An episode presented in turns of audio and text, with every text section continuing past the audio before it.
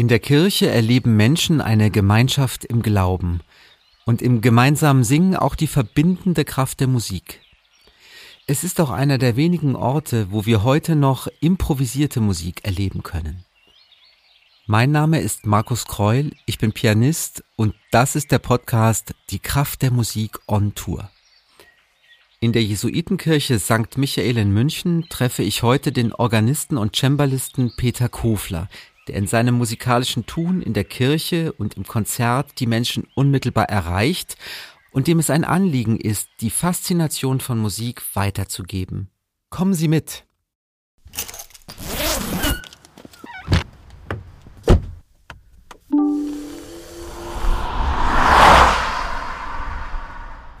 Lieber Peter, schön, dass du dir Zeit nimmst für dieses Gespräch und vielen Dank, dass wir hier in St. Michael zu Gast sein dürfen. Sehr, sehr gerne, lieber Markus. Wir sind jetzt hier nach der Abendmesse, es wird jetzt ganz ruhig, es ist eine unglaublich schöne Atmosphäre in der Kirche jetzt. Und du verbringst oft den späten Abend, manchmal sogar die ganze Nacht in einer Kirche, um dich für ein Konzert vorzubereiten. Wie ist das? Das ist immer ganz was Besonderes, muss ich sagen. Also diese Stille, die man jetzt auch hört, die nimmt man mit, spürt sie hier und dann den Raum mit Orgelklang zu füllen, ist für mich immer was Besonderes. Dann ist es meistens noch dunkler, wie wir es jetzt gerade haben beim Interview. Und dann ist man hier alleine mit dem Raum, mit der Musik, mit dem Instrument. Und das ist jedes Mal, muss ich ganz ehrlich sagen, immer ein Faszinosum, weil man hier zwar so ein bisschen eingekesselt ist am Spieltisch, aber man merkt durch den Nachhall einfach den Raum. Und man füllt den Raum mit Klängen und das macht große Freude. Das finde ich auch selber immer faszinierend, wenn ich Zuhörer im Orgelkonzert bin, wie der Klang in einem solchen Kirchenraum sich den Weg sucht und welche Klangerlebnisse da zustande kommen. Und das heißt, wenn du dich dann vorbereitest, beziehst du diesen Raum auch ganz bewusst quasi in deine Interpretation, ja. wie du registrierst, mit ein. Ja, genau, das ist das A und O. Also beim Orgelspielen muss man immer neu denken, weil wir ja ständig an äh, neuen Instrumenten oder an verschiedenen Instrumenten sind, die andere klangliche Eigenschaften haben. Der Raum spielt ganz eine große Rolle. Also wir müssen zum Teil die Artikulation, das Pausieren völlig neu umkomponieren, möchte ich fast sagen. Man muss den Raum äh, einbeziehen. Ich meine, es gibt natürlich auch Musik, die speziell für solche Räume geschrieben sind. Generell haben die Komponisten immer für die bestimmten Instrumente, für den bestimmten Raum, den sie im Kopf hatten, geschrieben. Französische romantische Musik ist natürlich auch für die große Kathedrale geschrieben. Da ist der, der Nachhall ein ganz wichtiges mhm. musikalisches Element. Äh, polyphone Musik geht natürlich auch anders, äh, von anderen Räumen vielleicht auch aus, als wie jetzt so ein Raum mit sieben Sekunden Nachhall, wie wir ihn hier haben, mhm. bei voller Orgel. Das heißt aber nicht, dass man barocke Musik nicht spielen kann. Man muss sie halt dementsprechend abstimmen. In Artikulation ist da das große Stichwort. Und das ist immer eine große Herausforderung, gerade wenn man in anderen Räumen ist und an anderen Instrumenten spielt, die man nicht kennt. Dann ist es spannend, weil man muss in relativ kurzer Zeit vor dem Konzert den Raum und vor allem das Instrument kennenlernen. Mhm, denke ich mir. Wie bist du eigentlich zur Orgel gekommen? Ich habe relativ spät angefangen, grundsätzlich mal Klavier zu spielen. Ich glaube erst, das war zwölf Jahre und zu dieser Zeit war ich auch bei uns in Südtirol im Jugendchor und ich weiß noch, an einem Nachmittag hat uns der Chorleiter dann in die Kirche geführt und uns die Orgel äh, vorgeführt. Mhm. Und äh, was mich fasziniert hat, waren immer diese Knöpfe, die verschieden laut und leise klingen. Und dann bin ich eines Sonntags, hat mich mein Vater mal mitgenommen in die Kirche gesagt, komm, jetzt gehen wir uns mal die Orgel anschauen in Ruhe. Und ich habe rumprobiert und habe gemerkt, wie viel mir das Instrument Spaß macht. Und ja, ich hatte schon, wie gesagt, schon ein bisschen Klavier gelernt und äh, dann hat der Pfarrer gesagt, ah, den können wir gleich einbinden und habe dann angefangen, so kleine Messen zu spielen und so ist dann losgegangen. Für mich war dann klar, ich möchte das studieren, habe das dann in Bozen studiert und äh, auch bereits während des Studiums in Bozen war für mich klar, ich möchte das weiter studieren, ich möchte ins Ausland gehen und bin dann hier in München gelandet und hier geblieben. Mhm. Und diese Faszination Orgel gibst du auch hier in München an Kinder weiter. Ja, genau. Das ist ein, eine Herzensangelegenheit, muss ich sagen. Wir machen das seit mehreren Jahren schon, dass wir Orgelaufführungen für Kinder machen und ich sehe diese Begeisterung dieser jungen Menschen. Generell, nicht nur der Kinder, sondern auch Erwachsene. Ich habe den Eindruck, dass wir oft Musiker, die das professionell machen, manchmal viel zu viel voraussetzen und denken, jeder weiß auch gerade bei der Orgel, wie die Königin der Instrumente funktioniert. Aber ich stelle fest, dass dass es viele Unwissenheiten gibt, weil wir natürlich auch nicht sichtbar sind, weil man das Instrument nicht sieht, weil man diese Registerknöpfe hier, die man so gut sehen kann, nicht sieht. Und bei den, bei den Kindern ist das Interesse genauso groß.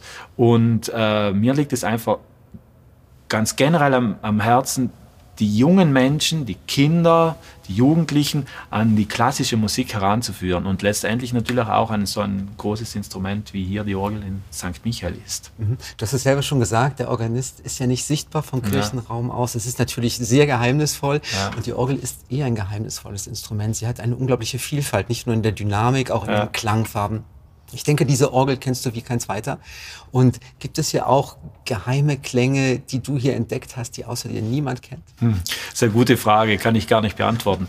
Was ich beantworten kann, ist das, dass ich ähm, bei den zahlreichen Aufnahmen, die ich hier schon gemacht mhm. habe, erst im letzten Jahr äh, wieder neue Klänge äh, ja, gefunden habe. Äh, und wo, wo, ich mich denke, wo ich mir denke, ah, äh, das hattest du noch nie, das klingt jetzt wieder ganz eigen.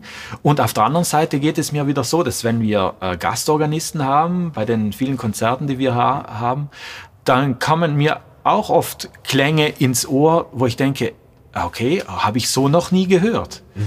Und das ist auch ein Faszinosum vom Orgel in, insgesamt, weil wir haben hier 75 klingende Register. Ja. Es gibt meistens keine Vorgaben, wie man was registriert. Es gibt bestimmte Regeln und vielleicht gewisse Vorbilder und so weiter. Aber im Prinzip ist es wie in einer Küche, wo man verschiedene Gewürze hat und die zusammenstellt und dann versucht, das Bestmöglichste zu machen. Orgeln finden wir nicht nur im kirchlichen Kontext, auch in Konzerthäusern. Aber natürlich gehören die Orgelkonzerte in der Kirche zu unserem Kulturgut, zu unserem Kulturleben in der musikalischen Gestaltung des Gottesdienstes, in der musikalischen Gestaltung der Liturgie bist du letztendlich für die Dramaturgie zuständig, oder? Ja, das stimmt. Das ist Und das ist auch eine, eine wunderbare Aufgabe. Also auf die Liturgie zu reagieren, ist es für mich immer wichtig, ich sage immer, dass unten und oben gut zusammenpasst. Was meine ich damit? Also, dass der Zelebrant, ja.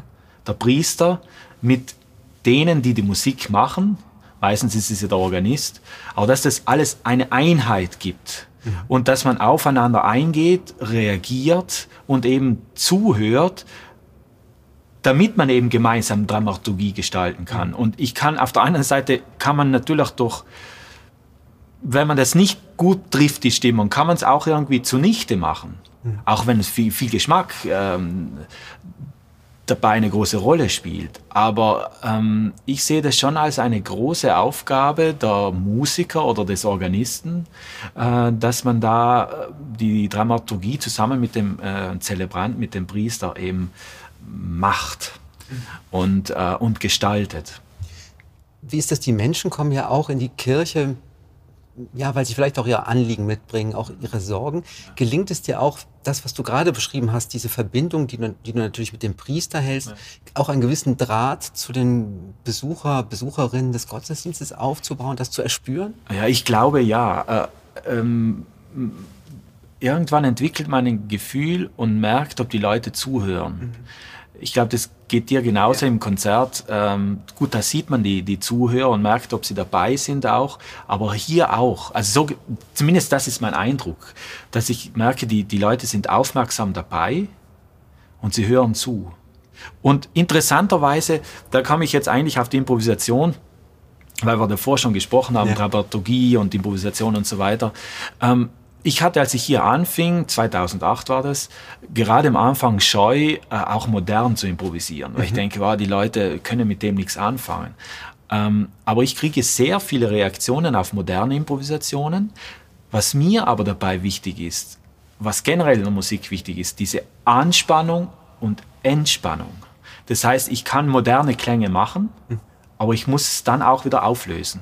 In der Improvisation oder vielleicht an einer anderen Stelle, wo ich dann in einem anderen Stil versuche zu improvisieren oder sowas. Ich glaube, sonst würde es zu eintönig werden, die ganze Messe nur modern oder vielleicht auch nur im alten Stil oder so. Aber das finde ich auch eine, eine wichtige Komponente, Gottesdienst mitzugestalten, weil die Leute, die hierher nach St. Michael kommen, kommen von überall. Wir sind Citykirche, wir haben so, verschi so verschiedenen ähm, Sparten, wo die Leute kommen. jung, ob alt, die kann reisen von weiter her und, und so weiter, äh, verschiedene Religionen und so, und so weiter. Äh, von daher finde ich, muss auch die Musik so allgemein sein und kann nicht in eine Richtung sein. Deswegen ist mir das immer ein Anliegen, dass man das sehr vielfältig ist. Mhm. Wenn Menschen in die Kirche kommen, erleben sie ja eine Gemeinschaft im Glauben und wenn sie gemeinsam singen, auch diese ja. verbindende Kraft ja. der Musik. Ja. Wie war das in der Corona-Zeit, als Gottesdienste schon hm. wieder erlaubt waren, waren, aber noch nicht gesungen werden durfte? Ja, ähm, es ist ja jetzt noch so, dass die Leute, wenn sie hier sind, natürlich auch haben sie die Maske und da merkt man natürlich, dass das Singen einfach schwer fällt. Das ist verständlich, das geht uns allen so. Klar. Aber wir hatten hier das Glück, und haben es immer noch, aber vor allem in der Corona-Zeit ist uns das ganz nochmal bewusst geworden. Wir haben das Glück, dass wir in jeder, fast in jeder Abendmesse einen, eine Kantorin oder einen Kantor haben. Und in der Zeit, als die Leute gar nicht singen durften oder sollten, wie auch immer, wie man das nennen will, haben dann die Kantoren die Gesänge gemacht. Und da hat man auch gemerkt, dass das auch eine Qualität sein kann, wenn man ein Kirchenlied nur unter Anführungszeichen nur zu zweit gestaltet. Die Gottesdienstbesucher hören vielleicht bewusster nochmal zu auf die Strophen, die sie sonst singen. Sie konnten es ja mitlesen im, im, im Gotteslob. Äh, und als Organist hat man dann natürlich auch wieder andere Aufgaben oder man begleitet dann wieder anders. Äh, man kann sich auch zum Teil mehr Freiheiten erlauben mit Zwischenspielen oder auch wenn ein eine Kantorin oder Kantor sicher ist, das auch mal moderner zu begleiten. Ähm, wir haben uns sehr oft auch abgesprochen, wie wir was machen. Also das hat auch eine neue, irgendwas Neues ist dadurch entstanden. Und irgendwas, möchte ich fast sagen, haben wir mit aus dieser Zeit genommen, die hoffentlich auch bald vorbei ist, was Corona betrifft, äh, dass alle zum Lob Gottes singen können. Weil es ist ein tolles Erlebnis, wenn man eine volle Kirche hat und, und dann singen alle kräftig mit. Das ist was Besonderes. Na, ich bewundere sowieso das, was du machst. Du hast einerseits auch diese fantastische Orgelliteratur durch alle Epochen, ja. großartige Werke. Ja. Und du hast natürlich auch sehr stark die Improvisation in ja. deinem musikalischen Tun. Und was bedeutet dir das, diese Musik aus dem Moment wirklich zu machen? Also was ich schön finde, ist einfach, oft geht es mir so, ich weiß gar nicht, was jetzt, was ich, ich mache mir nicht, nicht einen Plan genau. Mhm. Also oft ist es so beim Improvisieren, je mehr man plant, vielleicht geht es dann sogar gar schief. Gewisse Sachen kann man natürlich üben und, und gewisse, äh, gewisses musikalisches Material und transponieren und so weiter, das kann man alles üben. Aber schlussendlich, gerade in der Liturgie ist es so, dass man dann doch auf den Moment angewiesen ist. Und da weiß man oft gar nicht, wie es, wie es sein wird. Also wie ist die Atmosphäre? Ich versuche zumindest die immer aufzufassen. Und das kann man ja dann nicht, nicht planen. Und, und wenn die, das Evangelium mal so war oder die Lesung mal so, gut, das weiß man vorher, wenn man es durchliest natürlich, aber trotzdem, wie liest die Lektorin, der Lektor?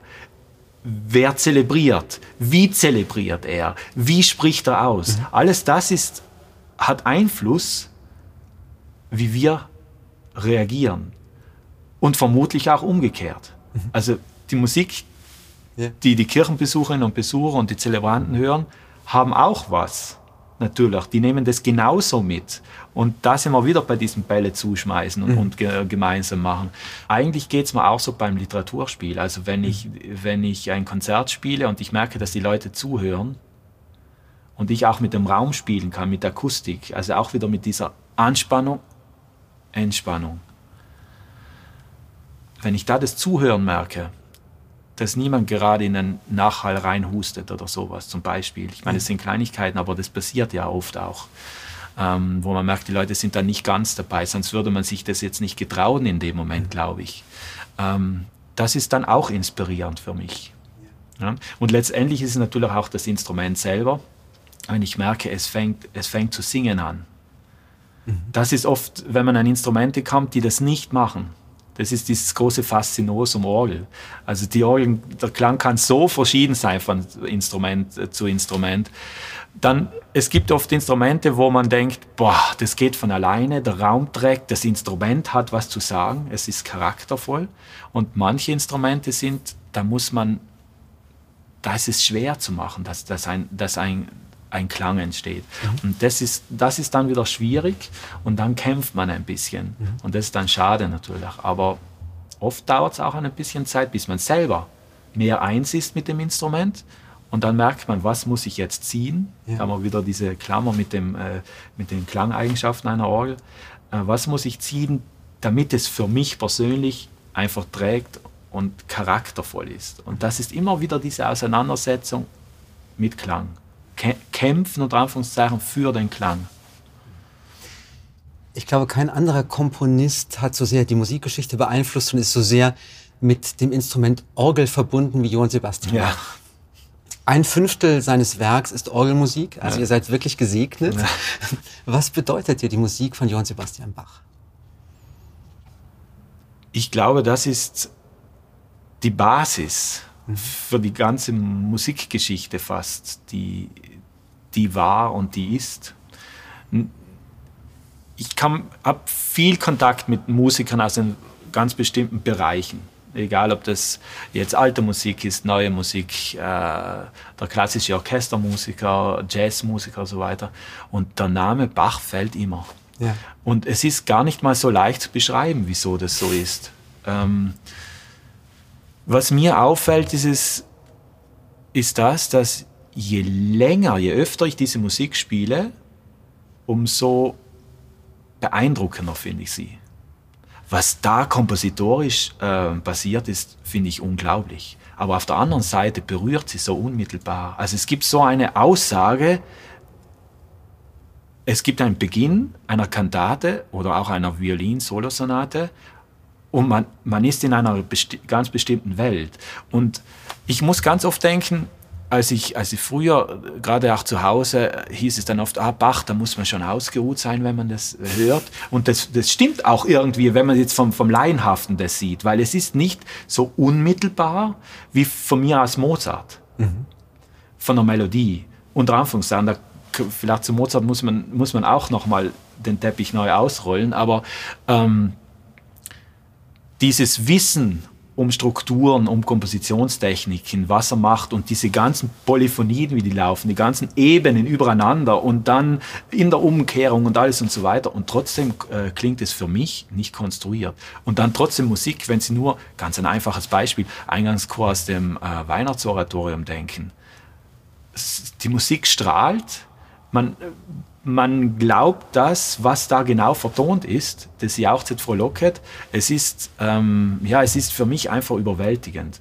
Und mir geht es so, dass je mehr ich mich mit dieser Musik auseinandersetze, umso ehrfürchtiger bin ich. Es hat was Geniales und vielleicht sogar was, was, was drüber. Also Bach und Mozart sind für mich die Komponisten, wo ich, wo ich denke, es ist einfach unglaublich und ohne die zwei wäre die Musikgeschichte ganz anders äh, gelaufen. Und bei Mozart ist es genauso. Ich habe vor kurzem G-Moll-Symphonie ähm, mitgespielt am Hammerklavier, Continuo und und das ist jetzt Musik, die ich jetzt ja nicht alltäglich erlebe. Als Organist spielt man jetzt, Mozart hat, hat leider alles für die Flötenohr geschrieben, aber er hat sich immer eine große Orgel gewünscht.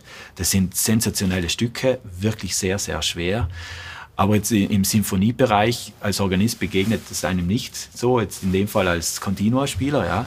Aber wenn man da einfach mal den ersten Satz, man kennt nur den Anfang, da da da da da da da da und dann aber den Rest hört und merkt, was der da macht für diese Zeit, wo er lebt, das war für mich unglaublich, war für mich, muss ich ganz ehrlich sagen, eine, wieder eine neue Entdeckung. Ja, und ich finde, man vergisst auch diese diesen zeitlichen Abstand in dem Moment, wenn wir das erleben. Ja. Also, dass diese Musik schon Jahrhunderte alt ist. Ja. Ne? Sie spricht ganz direkt zu uns. Ja. Lass uns gern nochmal zu Bach zurückkommen. Du hast ein großes Projekt gemacht, Opus Bach, die Gesamteinspielung seines Orgelwerks. Was ist da deine Motivation gewesen? Ja, ich muss ganz ehrlich gestehen, ich selber bin gar nicht auf die Idee äh, gekommen, das zu machen. Es war, ich glaube, es war 2014, habe ich ein Bach-Konzert hier in St. Michael gespielt. Und da war äh, Matthias Keller vom Bayerischen Rundfunk im Konzert und hat er mich danach angesprochen und gesagt, du, ähm, ich habe eine Idee, komm mal vorbei. Äh, ich muss mit dir was besprechen. Gesagt, was, was will er jetzt besprechen, aber was, was kommt jetzt? Und dann hat er mich damals gefragt, dann danach beim Treffen, hast du nicht Interesse, mal äh, hier in St. Michael an unter Anführungszeichen deiner Orgel das Gesamtwerk von Bach einzuspielen? ich war ein großer Bach-Fan äh, und so wie ich es heute bin und ähm, dann habe ich gesagt, du, ich muss das erst jetzt mal irgendwie überlegen, wie, wie soll man das machen? Oder ähm, du weißt ja, ich mache mit, mit Martin Fischer die, die Aufnahmen. Ich hatte damals schon drei CDs gemacht und wir verstehen uns sehr gut. Äh, und ja, und dann dachte ich doch, das irgendwie ist es eine tolle Herausforderung, wenn wir da irgendwie die Möglichkeit haben, gerade jetzt eben, weil wir das Instrument hier haben und es vielleicht auch mal ganz bewusst an einer modernen Orgel äh, zu machen, wo es eben sehr viele Klangkombinationen gibt und ein Instrument, was ich ja, einfach immer zur Verfügung habe und das ich gut kenne. Ja, wieso nicht? Lass uns mal starten. Aber ich sage, ich möchte es mit dem Martin machen. Und dann haben wir angefangen. Natürlich, äh, klar, am Anfang sagt man, okay, wenn es irgendwie geht, versuchen wir das zu machen. Äh, schauen wir mal, wie weit, es muss ja finanziell finanzierbar sein und so weiter. Und ja, das ist dann, ist dann sehr positiv angelaufen. Wir haben das zunächst mal in Eigenregie gemacht, dann haben wir das ein Label gesucht, weil ohne Marketing geht, geht gar nichts. Dann haben wir gesagt, okay, jetzt wenn wir mehrere Aufnahmen zur Verfügung haben, dann, dann äh, geben wir die zusammen und machen daraus eine Box. So haben wir es bis jetzt auch beibehalten und sind jetzt quasi bei der zweiten Box angelangt, die im Dezember erschienen ist. Und jetzt sind wir eigentlich schon bei zwei Drittel. Und daraus ist dann ja in relativ kurzer Zeit eben ein großartiges Projekt geworden. Für mich großartig, weil es, ich möchte fast schon sagen, eine Art Lebenswerk ist. Du bist auch ein leidenschaftlicher Kammermusiker. Und ja. Da erlebt man dich am Cembalo oft. Und das ist natürlich eine ganz andere Klangwelt. Ja, ist ganz anders. Äh, Cembalo habe ich ja, im Studium heißt es halt, okay, jetzt setzt du dich mal ins Cembalo und mhm. spiel ein bisschen. Und dann stellt man irgendwann fest, oh, das Instrument, das ist ganz anders, um es jetzt mal einfach zu sagen, als wie Orgel oder wie, wie Klavier. Das sind ja eigentlich komplett andere Instrumente. In so einem Laienbereich sagt jeder, ja, wenn du Orgel spielen kannst oder Klavier, kannst du das andere auch. Das ist ganz was anderes. Das hat sich auch im Studium, bei mir hat sich irgendwie, hat sich wieder so ergeben. Also ich habe dann immer mehr Cembalo gespielt, konnte das dann auch im Rahmen vom Kirchenmusikstudium so ein bisschen als Schwerpunkt machen und dann äh, habe ich gemerkt, ja, das Instrument, das ist, äh, da gibt es so viele Gemeinsamkeiten mit der Orgel, aber auch so viele eigene Sachen, so eine Eigenständigkeit, ganz eine andere Klangkultur. Ähm, und wenn man gute Instrumente wieder zur Verfügung hat, also sind wir wieder bei der Qualität der Instrumente, die enorm wichtig ist, bei, gerade bei Instrumenten, die gar keine Dynamik im Prinzip haben, wo man die Dynamik durch andere Mittel erreichen muss. Ja, dann habe ich am Schluss des Studiums noch ein Cembalo-Studium angehängt und ähm, ich hatte vorher schon, da war ich als Korrepetitor beim Münchner Bachchor tätig und dann kennt, lernt man Leute kennen aus dem Orchester und so weiter und dann macht man da mal ein kleines Kammermusikkonzert und ich habe gemerkt, wie viel Freude mir das bereitet. Also auf der anderen Seite, auf der einen Seite mal das Orgelspielen, da ist man alleine mit dem Instrument, mit dem großen Raum, mit den Konzertbesuchern, mit den Gottesdienstbesucherinnen und Besuchern. Keine Leute um sich herum, was auch was Schönes irgendwie ist, ja aber auf der anderen Seite dann doch das gemeinsame Musizieren. Und das habe ich gerade beim Cembalo gemerkt, wie groß, welche große Freude mir das bereitet, äh, direkt bei den Leuten zu sitzen im Konzert. Also am besten oft sogar einen Meter nur weg. Und äh, Konzert mit zwei, drei, vier Leuten zusammen macht, die Bälle, die musikalisch zuschmeißen, das Aufeinander hören, reagieren, gemeinsam ein Stück zu arbeiten das habe ich noch viel mehr schätzen gelernt und so bin ich froh, dass ich ja diese beide Sachen machen kann. Und ich merke einfach, wie wichtig es heute in der Musik ist, in der heutigen Zeit, sehr breit gefächert auf, aufgestellt zu sein. Also nicht nur, nicht nur in sonstigen Berufen, sondern ich finde fast auch in der Musik. Und auch früher war es ja auch so. Wenn, wenn, sie, äh, wenn du ins 18. Jahrhundert schaust, die Musiker konnten mehrere Instrumente spielen mhm. und waren breit gefächert. Ich denke auch, dass gerade das Basso Continuo Spiel, also Spiel über einen bezifferten Bass, ja. auch viel Freiraum bietet. Ja. Gestalterischen Freiraum. Oder? Zum, zum einen mal ja, mhm. zum einen natürlich auch nicht, weil man hat begleitende Funktion. Man ist Rhythmusinstrument, man ist Harmonieinstrument. Aber die, Barock, die Barockzeit ist äh, im Prinzip, das, das ist Rhythmus. Wenn wir die ganzen Tänze anschauen, die, die alle, das, das ist immer auf, auf Tanzmusik basiert das. Es mhm. ist, ich, hab, ich bin ja ähm, mit Volksmusik eigentlich aufgewachsen. Ähm, bei mir zu Hause hat man Volksmusik gemacht und ich muss sagen, je, je mehr ich Barockmusik mache, desto mehr Gemeinsamkeiten sehe ich mit der Volksmusik. Also das Improvisieren, aufeinander hören, das musikantische Musizieren, den Rhythmus fühlen. Ja? Und da ist natürlich das Cembalo eigentlich unter Anführungszeichen das Schlaginstrument, möchte ich fast sagen, ja? das den Rhythmus vorgibt und eine Harmonie und wo man alles den, den Laden zusammenhalten sollte. Und zum anderen, wie du es gesagt hast, äh, bietet es viel Freiräume fürs Improvisieren. Wenn ich wenn nicht gerade andere viele Noten über dem Bass stehen, ja, weil dann, dann hilft es gar nicht. Aber die ganzen Überleitungen oder auch mal Improvisation oder äh, zu spielen während, während Stücken, wie wir es oft, oft äh, zum Beispiel, wenn ich mit Dorothee Oberlinger zusammen spiele, sagt, äh, spiele ich am Anfang mit der Flöte und dann machst du Improvisation, ich muss die Flöte wechseln, dann können wir da zusammen mit der Geige spielen, dann machst du mal Überleitung da und so weiter. Und das ist schön, weil daraus entsteht eigentlich Oper. Ja, es ist nichts anderes. Mhm. Und ähm, das Cembalo ist dann natürlich auch ein Instrument wieder gewesen, wo ich dann mit Improvisation konfrontiert war und, und bin. Und das gibt sich alles irgendwie wie schön, schön die Hand.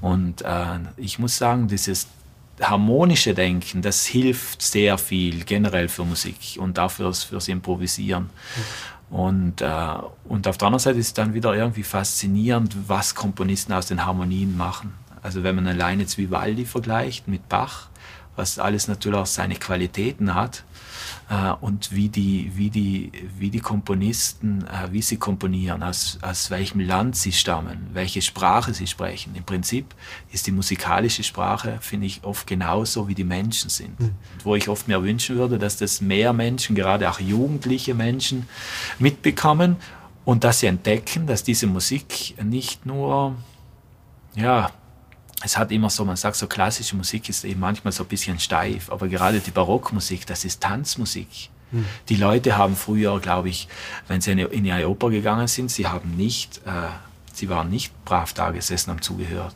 sondern sie haben gegessen oder gefeiert oder sowas, was zum Teil auch eine Abwertung ist mancher Kompositionen von Komponisten und sagen, das ist ja großartig geschrieben, denkt sich, die haben da bei einer Mozart-Oper irgendwas anderes gemacht oder sowas. Aber es war so, ja, und die, die Musik basiert auf, auf dieser, eigentlich auf der Volksmusik, finde ich. Mhm. Und das entdecke ich immer wieder mehr. Und das möchte ich versuchen, auch den jungen Menschen mitzugeben. Und die merken dann, ah ja, man muss nicht schön angezogen sein, sondern es ist, man trifft sich und macht zusammen Musik. Und da, glaube ich, hat die Jazzmusik einiges vielleicht voraus, aber die Barockmusik immer mehr, dass die, dass man da auch ja, gerade wenn man eben zusammen spielt, merkt man, wie sehr das, ja, diese gegenseitige Freude und das Zuspielen der Bälle, was ich gerade mhm. davor gesagt habe, äh, was das ausmacht und wie viel Freude das dann macht, dieses gemeinsame Musizieren. Ja. ja. ja. Lass uns noch einmal hier nach St. Michael zurückkommen und es ist verbunden eigentlich in gewisser Weise mit dem Thema, auch mit Improvisation. Es gibt ja eine tolle Tradition. Du improvisierst regelmäßig über Bilder aus dem Kirchenjahr. Äh, ja, das, das, ist, ähm, das haben wir im, im Familiengottesdienst eingeführt, mhm. den es auch noch gar nicht so lange gibt. Und ähm, vor ein paar Jahren, ich weiß auch nicht, wieso das passiert ist, ich hab, hatte irgendwie die Idee, dachte ich, wie können wir jetzt der Orgel am Schluss noch mehr, ja, es klingt vielleicht ein bisschen komisch, aber mehr Auf, Aufmerksamkeit mhm. geben. Weil im Familiengottesdienst sind natürlich ganz ein bestimmtes Klientel von Leuten. Es sind zum Glück eben auch eben viele Kinder von ganz klein bis auch, auch größer und erstaunlicherweise auch immer mehr Erwachsene. Mhm. Denn diese Sprache spricht vielleicht, auch das ist ganz eigens, wie die Leute angesprochen werden.